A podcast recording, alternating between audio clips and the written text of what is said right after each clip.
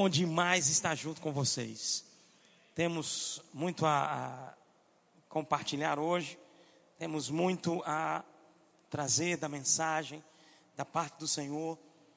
Eu, eu sei que Deus quer tratar hoje especificamente dentro de uma temática, porque às vezes, irmãos, nós enfrentamos muitas situações. Nós, eu não sei se você já viu isso, mas às vezes pessoas, elas estão vencendo grandes batalhas, elas estão lidando com tantas coisas, mas tem uma hora que às vezes acontece com alguns, parece que vem um, um cansaço. Alguém já passou por isso, não? Sabe assim, você estava tão forte para tanta coisa, mas parece que alguma coisa aconteceu e que veio um abatimento, veio uma fraqueza. E hoje eu quero compartilhar com você um tema que eu considero muito importante. E é justamente nós devemos tirar forças da fraqueza. Tirando força da fraqueza. Diga para o seu irmão: Você está fraco? Aqui eu não sei se tem, mas lá no Nordeste tem um animalzinho que nós chamamos, o nome dele é Guiné. Aqui tem Guiné. Tem Guiné. Ou galinha, é galinha de Angola aqui é chamado. Que o que sai da boca dele é: tô fraco, tô fraco, tô fraco, tô fraco, tô fraco. É, é galinha de Angola aqui? Pronto, lá a gente chama de Guiné. A expressão dele é: tô fraco. Meu Deus do céu. E sabe, irmãos, tem muita gente como essa galinha de Angola. Você chega perto dele, ele está fraco. Você encontra ele algum tempo depois, como é que está meu irmão? Como é que está a vida? Tô fraco. Como é que está o negócio? Como é que está o empreendimento? Tá fraco. Como é que está a salvação? Ah, tô fraco. Mas hoje Deus está dizendo para você que tem dito nesses dias: estou fraco. Chegou o tempo de mudar essa chave. Chegou o tempo de virar essa chave na sua vida. A Bíblia diz que Deus faz forte ao cansado e multiplica as forças daquele que não tem nenhum vigor. E eu sei que nessa noite eu creio nessa mudança Os que esperam no Senhor sobem com asas como águia, correm e não se cansam, caminham e não se fadigam. Deus não te chamou para ficar no lugar de fraco. Deus não te chamou para ficar no lugar de fraqueza. Deus não te chamou para ficar no lugar de incapacidade. Pelo contrário, Deus quer pegar você essa noite e te dizer: Eu estou fazendo coisa nova, porventura não percebeis? Eu estou fazendo coisa nova, eis que eu ponho um caminho no deserto. Sabe o que é isso? Eis que eu pego essa tua fraqueza e transformo ela em força. Ei, você é muito mais forte por dentro, meu irmão, do que você imagina. E eu estava meditando, pensando sobre esse momento, esse momento nosso, e o Senhor trouxe claramente no meu espírito sobre a vida de um homem. Eu queria que você abrisse a sua Bíblia lá no livro de 1 Reis, capítulo de número 17.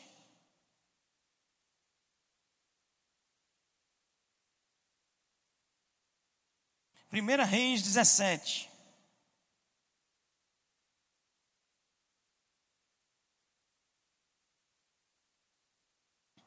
Aleluia. Olha o que, que a Bíblia diz, 1 Reis, capítulo 17.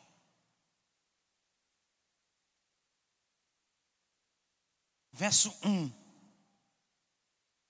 Deixa eu dizer para você, só contextualizar. Esse texto de 1 Reis 17, ele marca a primeira menção da Bíblia sobre a vida do profeta Elias. É a primeira vez na Bíblia, dentro do, da sua vivência, que o profeta Elias vai aparecer. Quem acha que o profeta Elias tem uma relevância grande no Antigo Testamento? Quem acha que o profeta Elias vivenciou coisas tremendas na presença de Deus?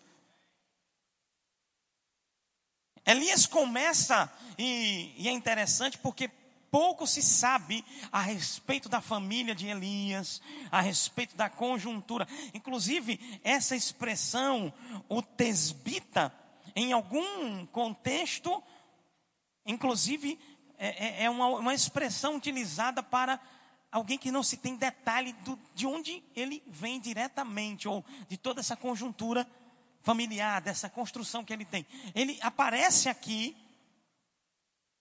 em 1 Reis capítulo 17. E olha, já na sua primeira menção, olha que interessante. Então Elias, o tesbita, dos moradores de Gileade, disse a Acabe: Tão certo como vive o Senhor, Deus de Israel, perante cuja face estou, nem orvalho, nem chuva haverá nestes anos, segundo a minha palavra. Meu irmão, entenda, o profeta Elias já chegou chegando. Já chegou. Entenda a expressão, metendo a mão no peito. Pá, bora. Ei, segundo o quê? A minha palavra. Segundo a minha palavra, não vai chover mais por aqui. E ele chama o rei e diz: Olha, Cabe, deixa eu te dizer uma coisa segundo a minha palavra, não chove mais. É forte ou não é, irmão? Alguém já experimentou parar a chuva? Levanta a mão. Uma pessoa, duas, três, quatro, cinco, oh glória, seis, sete. Olha, está aparecendo mais menino, oito. Eu já tive experiências tremendas um dia nós estávamos fazendo um culto, equipamento todo montado, céu, a nuvem cinza mesmo, assim, de chuva. A gente começou a orar, Pai, em nome de Jesus, obrigado. E declaramos essa nuvem indo embora. Irmão,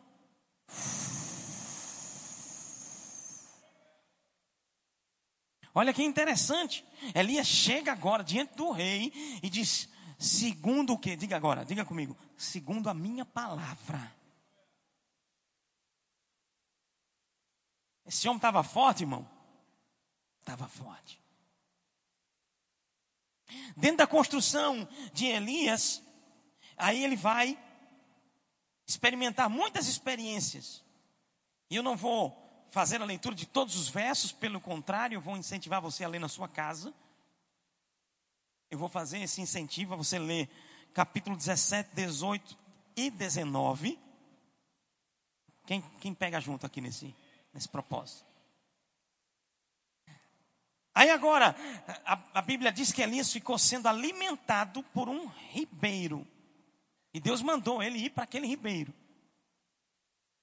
E agora Elias está sendo alimentado, o ribeiro seca, e Deus diz assim: agora vai para Sarepta. É agora Elias vai para Sarepta. Chega lá, tem o quê? Tem uma viúva. Quando está lá com a viúva, você sabe a história. Elias diz agora para a viúva: prepara Para quem? O bolinho. Prepara para mim primeiro. E o caso daquela mulher era de morte. Por quê? Porque tinha seca naquela região, não é assim? Mas agora ele está lá e aquela mulher prepara para ele e não há morte pela fome, há, há suprimento ali naquela casa, há multiplicação, há suprimento da parte de Deus. E agora a Bíblia diz que depois de haver, de haver esse suprimento da parte de Deus, o filho da dona da casa morre e agora o que é que acontece? Elias, mais uma vez, agora se levanta e ela questionou, inclusive. Ela questiona: Pai, você veio trazer juízo sobre minha casa? Agora Elias se debruça sobre o menino, declara vida sobre ele. E amado, olha que interessante. Aquele menino, aquele jovem, ele ressuscita, ele revive. E no capítulo 17, verso, acompanha comigo aí, verso 24. Então a mulher disse a Elias: Nisto conheço agora que tu és homem de Deus e que a palavra do Senhor na tua boca é verdade. Olha o que aconteceu. Reconheceu Elias, você é um homem de Deus. E a palavra que sai da tua boca é verdade.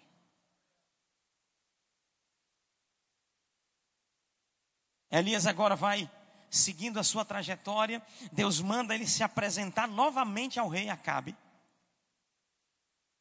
E nesse contexto aí, preste atenção. Nós vamos observar que aparece um homem.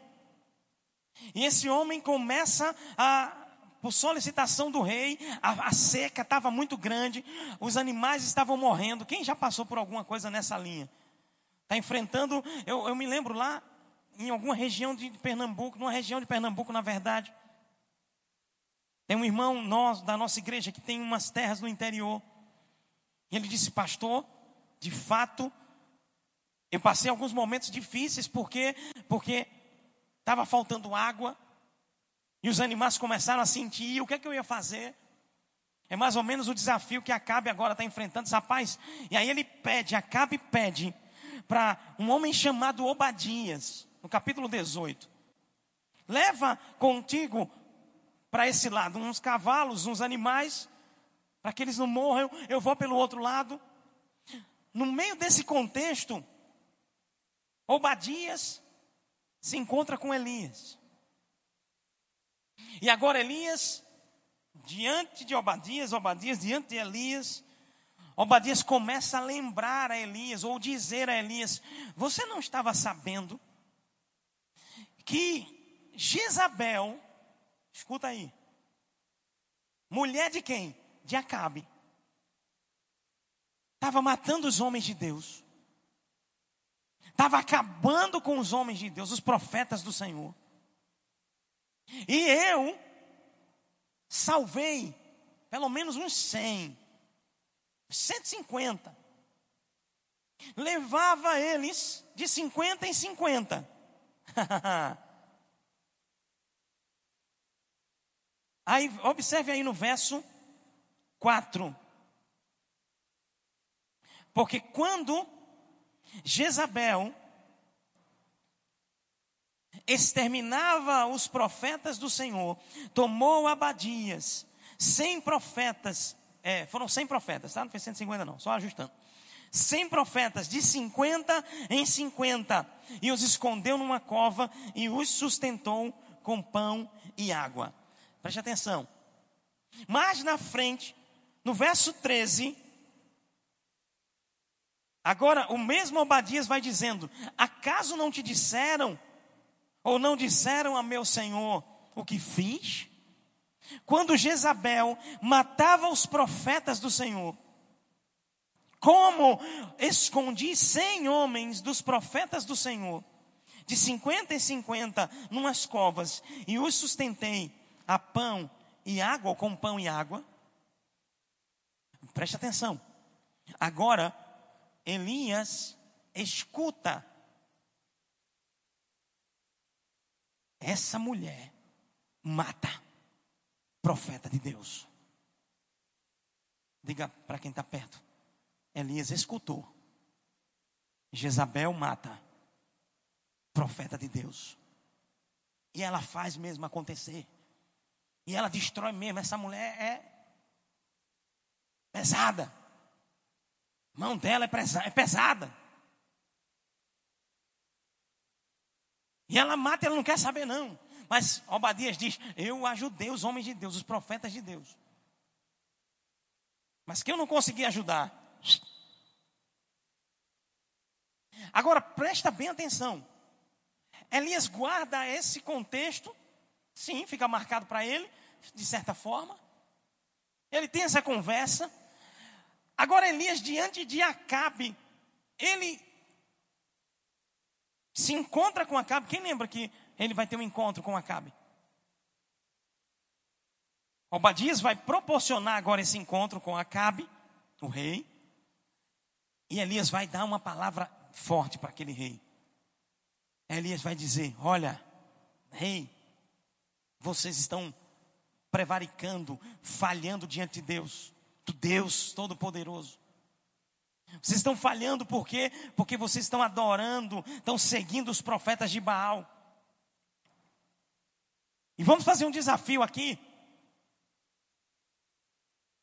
E aí vem a grande mensagem, uma grande passagem, lá em, em 1 Reis 18, a partir do verso 20. Verso 20 diz: Então enviou Acabe mensageiros a todos o quê? Os filhos de Israel. E ajuntou os profetas no Monte Carmelo. Então Elias se chegou a todo o povo e disse: Até quando cocheareis entre dois pensamentos? Se o Senhor é Deus, seguiu. Se Baal é Deus, seguiu. Porém, o povo nada respondeu. Então disse Elias ao povo: Só eu fiquei dos profetas do Senhor. E os profetas de Baal são 450 homens. Presta atenção. Elias agora, diante desse contexto, irmão, preste atenção, é texto seguindo uma sequência. Diante desse contexto, Elias, ele agora abre a sua boca para dizer: Ei, se vocês querem servir a Deus, serviu. Se quer servir a Baal, vá-se embora e sirva. Tome a sua decisão. Saia de cima do muro. Olha que homem forte. Agora ele diz também: Só eu fiquei. Em outras palavras, era como se ele estivesse dizendo: Olha, Jezabel saiu detonando tudo. Só eu fiquei. E aí você conhece a história também. Os profetas de Baal só. E nada. Cadê fogo descer?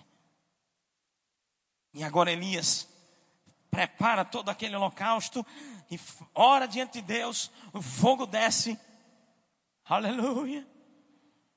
E agora, todos aqueles profetas de Baal são mortos. E Elias vitorioso e forte. Diga assim: Elias vitorioso. A palavra na boca dele. Diga a palavra na boca dele. Acontecia. Agora vira para quem está perto de você. Diga você. Vitorioso. Forte. A palavra na tua boca. Faz algo acontecer. Aleluia. A palavra na tua boca faz algo acontecer. Olha quantas coisas Elias venceu. Quantas vitórias grandiosas. Fogo do céu, suprimento, proteção, coisas tremendas acontecendo. Aí no capítulo seguinte, na verdade, alguns versos seguintes, ainda no capítulo de número 41, Elias ainda, depois de ter vencido aqueles 450 profetas de Baal, olha o que a Bíblia vai dizer. Então, depois de ter caído fogo do céu, disse Elias a Acabe: Sobe, come e bebe, porque já se ouve ruído de abundante chuva. A boca que se abriu para dizer: Não vai ter mais chuva conforme a minha palavra. Foi a mesma boca daquele homem forte que disse o quê? Prepara aí. Quem sabe dar esse assovio assim? Vai, arrepia aí. Menina, pelo amor de Deus. Olha aí. Prepara aí. Chama o menino aí. Chama o menino. Chama o menino. Menino, vem cá. Vai olhar ali para ver se tem nuvem. O profeta disse que vem nuvem, vem chuva por aí. A boca que se abriu que ia parar a chuva, depois de um tempo, também se abriu para dizer que a chuva está vindo. Diga assim: nós somos mais fortes por dentro do que por fora. E a palavra que sai da minha boca, ela é poderosa. Aleluia. O menino vai, volta. Não, tem não. Vai, volta, vai, volta, vai, volta, vai, volta. E é uma distância, irmão. Meu Jesus amado. Só que aí agora o menino já vem voltando no meio do caminho. Agora quem assovia é o menino.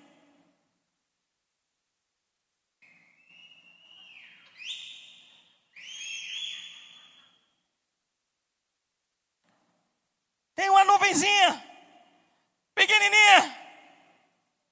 O tamanho dela pequena, pequenininha. Mas vai chover. Deixa eu dizer uma coisa para você. Vai chover. Vai chover. O Senhor me disse nessa manhã, eu estava aqui, que haverá uma grande explosão de crescimento nesse lugar. Diga para quem está perto: haverá uma grande explosão de crescimento nesse lugar. Pode parecer que tem só uma nuvenzinha, mas não importa se tem uma nuvenzinha ou se ainda nem tem aos olhos humanos. A palavra na tua boca é a verdade de Deus para os homens. Lembra da mulher que teve o filho? Eu sei que a palavra de Deus na boca desse homem é a verdade. Vai chover. O menino volta, vai chover. Olha que festa. Deixa eu te dizer uma coisa. Elias estava vivendo um momento tremendo da vida dele, vencendo muita coisa, mas aí uma ameaça chegou. Aquela mulher que ele tinha ouvido, que estava matando os homens de Deus, agora ela se vira. É o quê?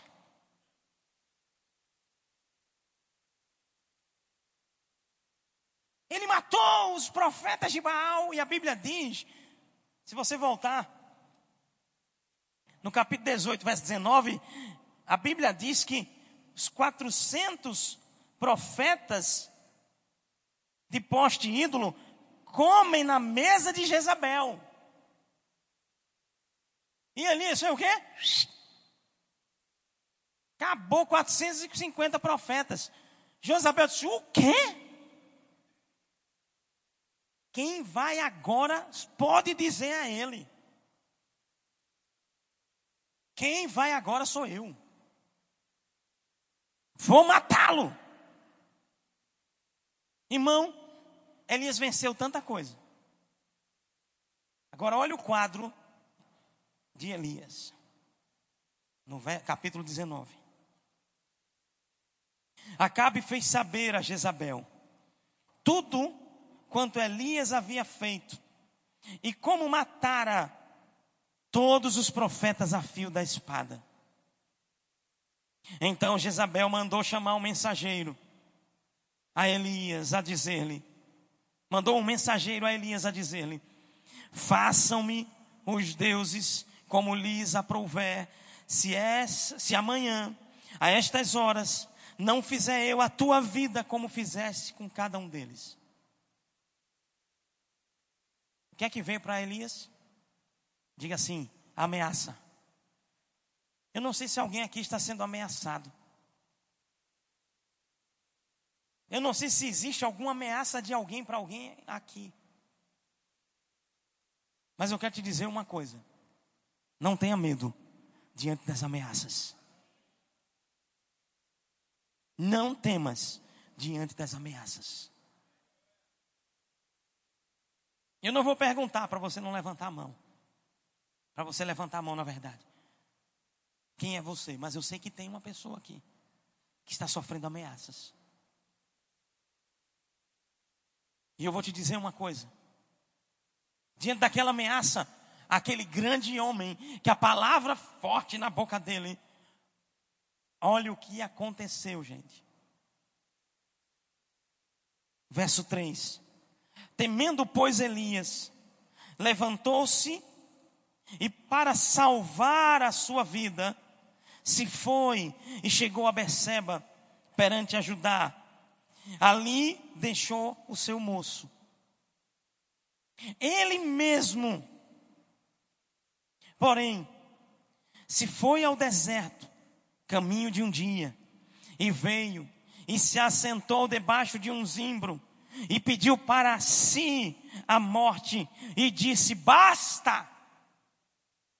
Meu Deus do céu!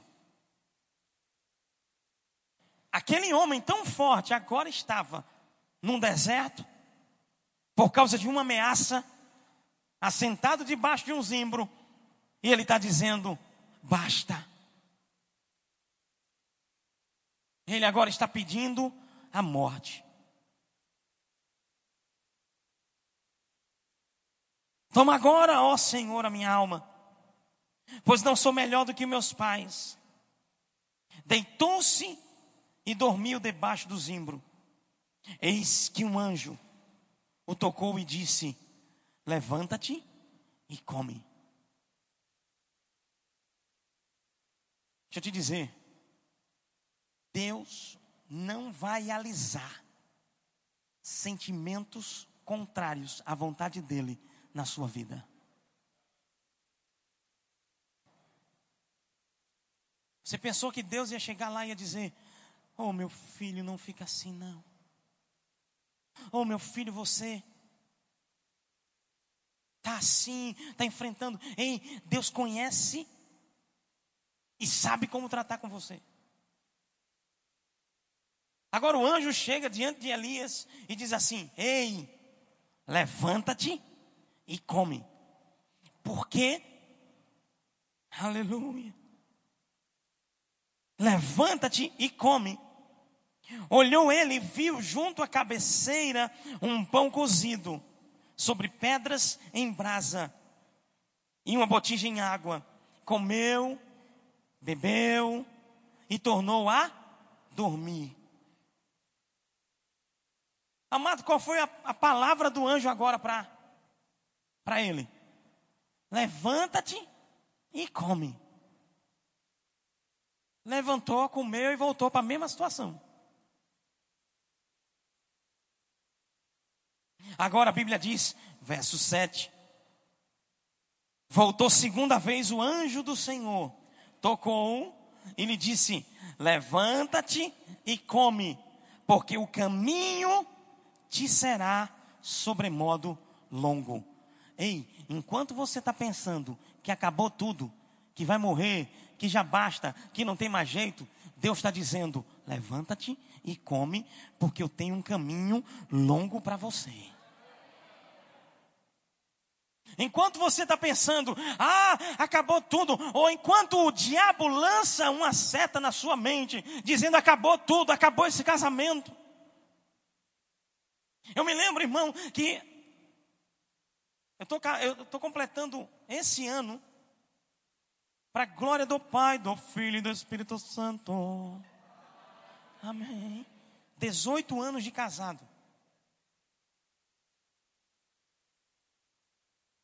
E eu tinha mais ou menos dois anos, um ano e meio para dois anos de casado. Quando uma situação bem complicada, delicada, em questão de moradia, se levantou. E nós enfrentamos um momento bem delicado, bem difícil. E eu me lembro como se fosse hoje, irmão. Aquela seta. Está tudo acabado. Você não tem mais condição de suprir a sua casa. Está tudo acabado, não tem mais jeito. Agora vai cada um para a casa dos pais. Está tudo acabado. Ei, deixa eu te dizer uma coisa: quando o diabo disser para você, está tudo acabado, não dê ouvidos a isso. Quando vê esse pensamento, quando vê esse bombardeio, o que é que eu fiz? Me tranquei lá no meu quarto. Dobrei os meus joelhos e disse: Senhor, eu tenho te servido desde o início da minha mocidade. E eu sei que a tua palavra é verdade. E eu sei que essa situação vai ser revertida. E eu sei que eu sou mais que vencedor. Ei, deixa eu te dizer uma coisa: não ouve, não dá ouvidos às mentiras de Satanás contra a tua vida, meu irmão. Enquanto Elias continuou dando ouvidos à mentira de Jezabel, dizendo: Vou acabar com você, você vai morrer. Ele estava agora no deserto, entenda a expressão trazendo para o contexto de hoje, trancado dentro de um quarto. Quem disse que Deus quer ver você trancado dentro de um quarto, isolado de todo mundo?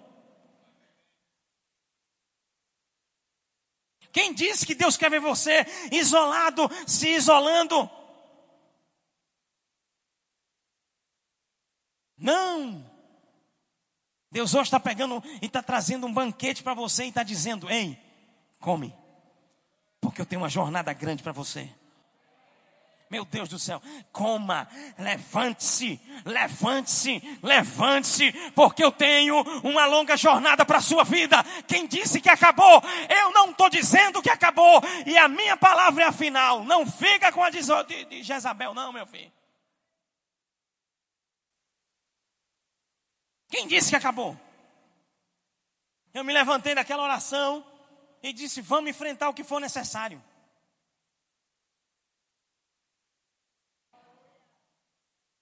Vamos enfrentar o que for necessário. E fomos. E enfrentamos. E eu me lembro, antes do casamento, quando eu fui iniciar o namoro com minha esposa, aleluia. Meu pedido de namoro foi quase um pedido de casamento. Eu perguntei, eu disse a ela: Eu só quero saber de uma coisa: você vai estar feliz comigo no castelo ou no deserto? Se você disser sim, nós começamos. Olha? Aleluia. E ela disse: Sim, meu filho, claro. Ela apaixonada por mim, aleluia. Olha. Se ela escuta, essa, está transmitindo essa mensagem? Não? Eita, Pai Celeste. Deus me ajude, ore por mim quando eu for voltar para Recife. E agora, irmãos, nós agora estávamos entrando numa estação onde iríamos enfrentar um deserto no contexto da moradia. Mas eu me lembro, irmãos, que eu estava enfrentando aquele deserto não com a atitude de Elias pedindo a morte. Ei, tem desertos que você vai enfrentar, mas o que vai fazer a diferença é a sua atitude no meio dele. Como você reage no meio do deserto? Deus está dizendo: eis que eu porei um caminho e rios. Você fica com o que Deus está dizendo ou você vai ficar olhando para o deserto, preocupado e pedindo a morte, pensando que tudo acabou? Agora eu vou enfrentar aquele deserto. E sabe o que é que acontecia? Muitas vezes, diante daquele, daquele contexto, a gente tinha tudo para chorar, a gente começava a rir. Eu era, e graças a Deus sou feliz, mas entenda, naquele deserto da moradia,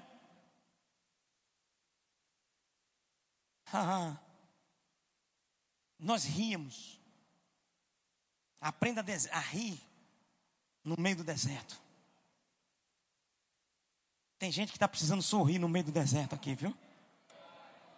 Como é que você quer enfrentar o deserto? Como Elias enfrentou? Ou como Jesus enfrentou?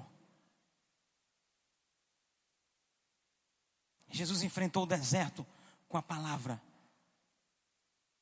saindo da sua boca, posicionado. Elias agora estava naquele deserto, debaixo daquele zimbro, pedindo a morte. Eu vou te dizer, irmãos, eu louvo a Deus, porque no meio do deserto eu estava rindo com a minha esposa. Naturalmente falando, não era o melhor cenário.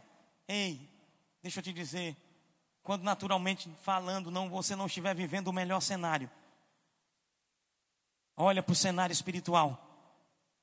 Porque Deus te mostra um caminho e ele diz: "Come e levanta-te, porque tem".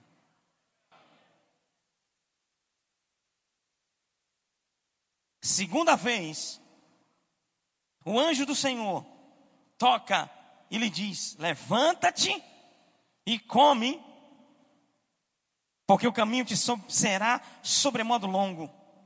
Levantou-se, pois, comeu e bebeu, e com a força daquela comida, caminhou quarenta dias até Horebe, o monte de Deus. Aleluia. Com a força daquela comida, caminhou 40 dias.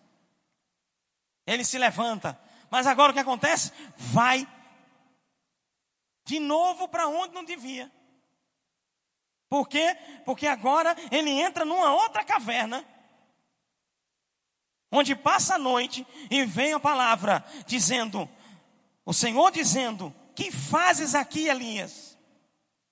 Respondeu-lhe: Tenho sido zeloso pelo Senhor, porque os filhos de Israel deixaram a tua aliança derribaram os teus altares e mataram os teus profetas à espada, e eu fiquei só e procuram tirar a minha vida.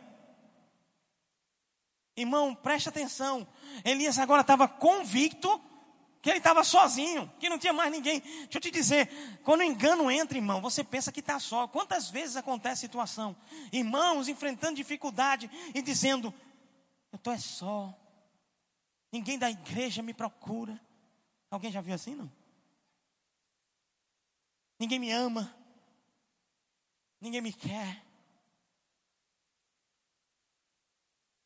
Ei, quando você vê alguém com esse discurso, pode ter certeza que é muito possível que ele está em fuga de realidades que ele precisa enfrentar nele mesmo. Elias agora diz: Eu sou o único que permaneceu.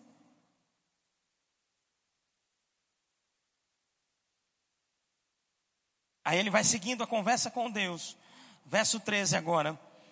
Agora a Bíblia diz: Ouvindo Elias, envolveu o rosto no manto e saindo, pôs-se entrada da caverna. E eis que veio uma voz, dizendo: Que fazes aqui, Elias? Respondeu a mesma coisa. Verso 15: Disse-lhe o Senhor: Vai e volta ao teu caminho para o deserto de Damasco, e chegando lá, unge a Azael, rei sobre a Síria. Ou seja, Deus estava dizendo: para de ficar preso à ameaça. Segue agora o caminho e vai cumprir o teu chamado de profeta. Ei, meu irmão, para de ficar preso nessa fraqueza, nessa angústia, nesse pensamento, começa a entender que você pode e tem mais força por dentro. Começa a tirar das fontes da água, as fontes de vida de dentro de você. E quando ele pensava que estava só, aí Deus ainda vai dizer para ele, lá no verso 18: Também eu, para você ter uma ideia, Elias, também eu conservei em Israel sete mil, todos os joelhos que não se dobraram a Baal. Ou seja, sozinho você não está, não. Isso é engano.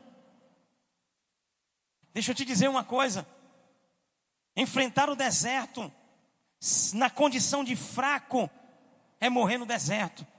Mas Deus está dizendo hoje à noite para você: é noite de tirar força da fraqueza, se levantar, se posicionar, seguir o teu caminho no propósito de Deus. Deixa eu te dizer, enquanto eu ria, junto com a minha esposa, dentro daquele deserto que eu passei, eu estava me fortalecendo. A Bíblia fala sobre Abraão, que ele se fortalecia fazendo o quê? Dando glória a Deus. Está na hora de fazer algo, se fortalecer na presença do Senhor. Tem gente que precisa rir. Tem gente aqui que precisa rir. Diante dos desertos, das dificuldades, para você enfrentar esse deserto de cabeça erguida, sabendo que o teu redentor vive. Tem uma placa bem grande hoje do Senhor te dizendo: Eu estou vivo, eu não perdi o trono.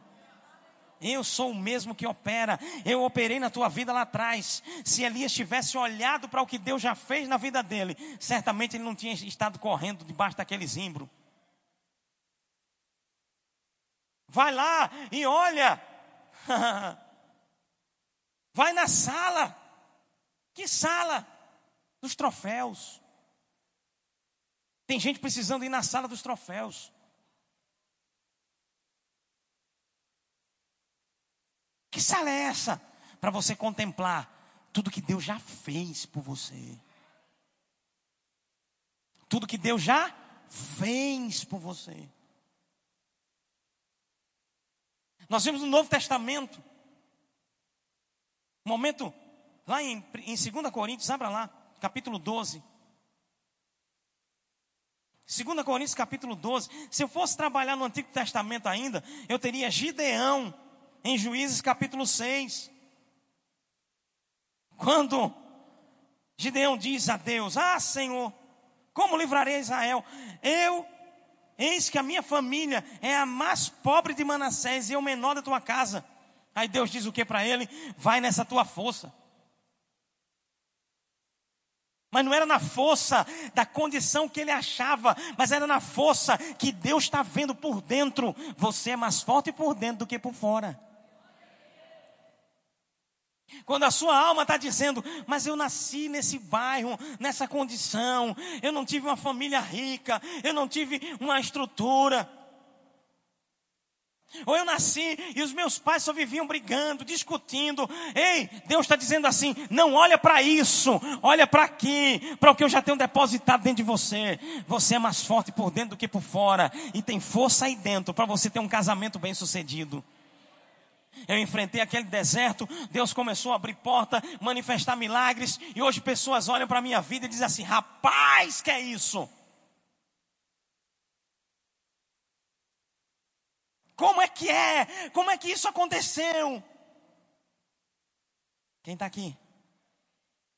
É porque eu no deserto eu começava a rir, eu me fortaleci em Deus, eu estava junto com ela, unido, ligado.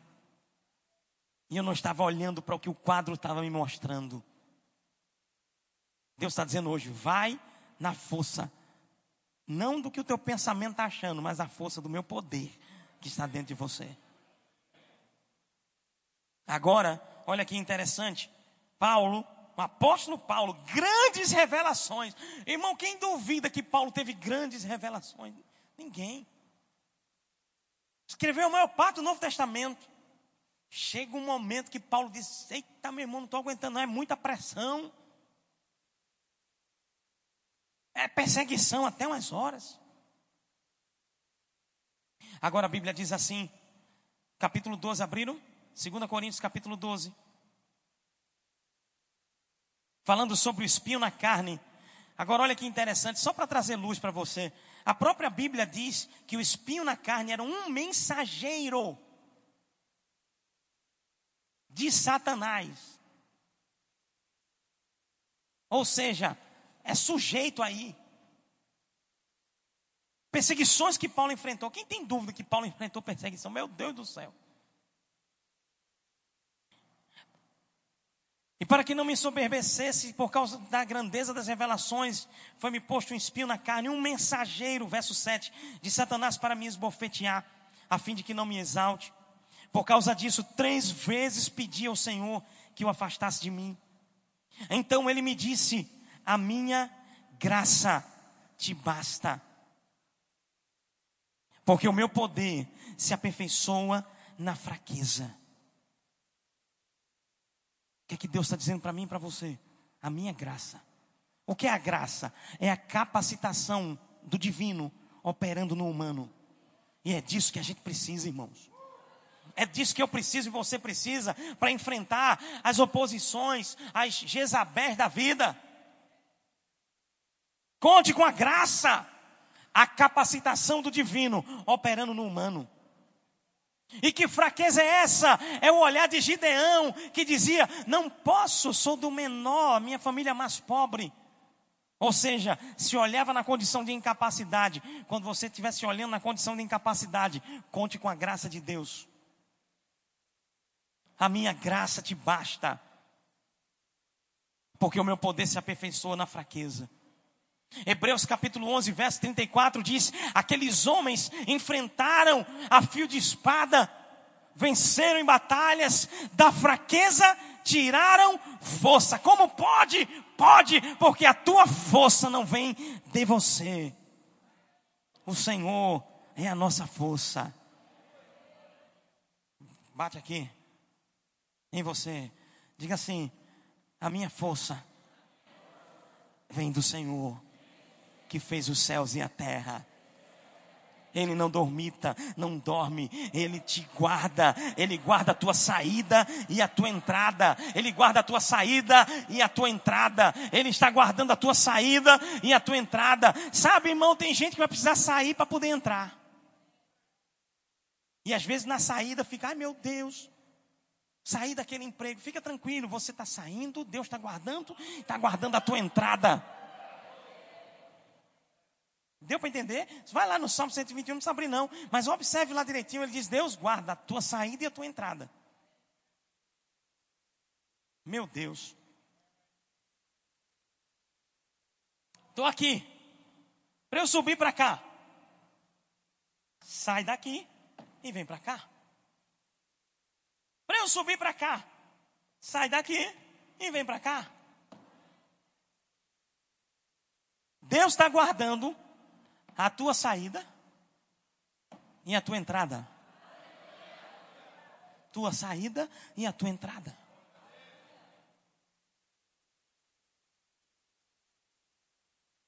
Da fraqueza tiraram força. O apóstolo Paulo também diz: diga o fraco, eu sou forte. Eu comecei falando do Guiné ou da galinha de Angola, como você queira. E eu vou terminar dizendo que você hoje vai mudar essa expressão, essa história na sua vida, de ficar dizendo: Eu sou fraco, eu sou o menor, eu não consigo, eu sou aquele que a minha família não tem estrutura, feito Gideão. E você vai lembrar que Deus está dizendo: Vai na tua força.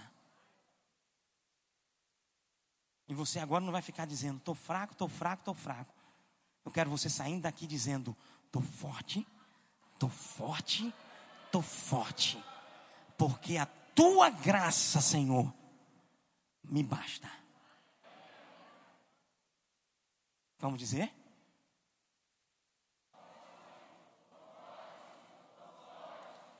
Porque tua graça me basta. Mais uma vez. Porque a tua graça, Senhor, me basta. Pergunta para o seu irmão: tu está fraco ou tu está forte? E o que, é que você vai dizer para ele? Estou forte, estou forte, estou forte. Porque a graça do Senhor me basta, ela me capacita para vencer, meu irmão. Elias, graças a Deus, tem um final da sua história tremendo. Na sequência, ele passa o manto. Aleluia. E na sequência, ele sobe. Porque naquele momento difícil, ele conseguiu reencontrar o caminho e cumprir o seu propósito. Reencontre o seu caminho hoje e cumpra o seu propósito na presença do Senhor. Estou forte, estou forte, estou forte, porque a tua graça me basta. Que Deus continue nos abençoando na prática da palavra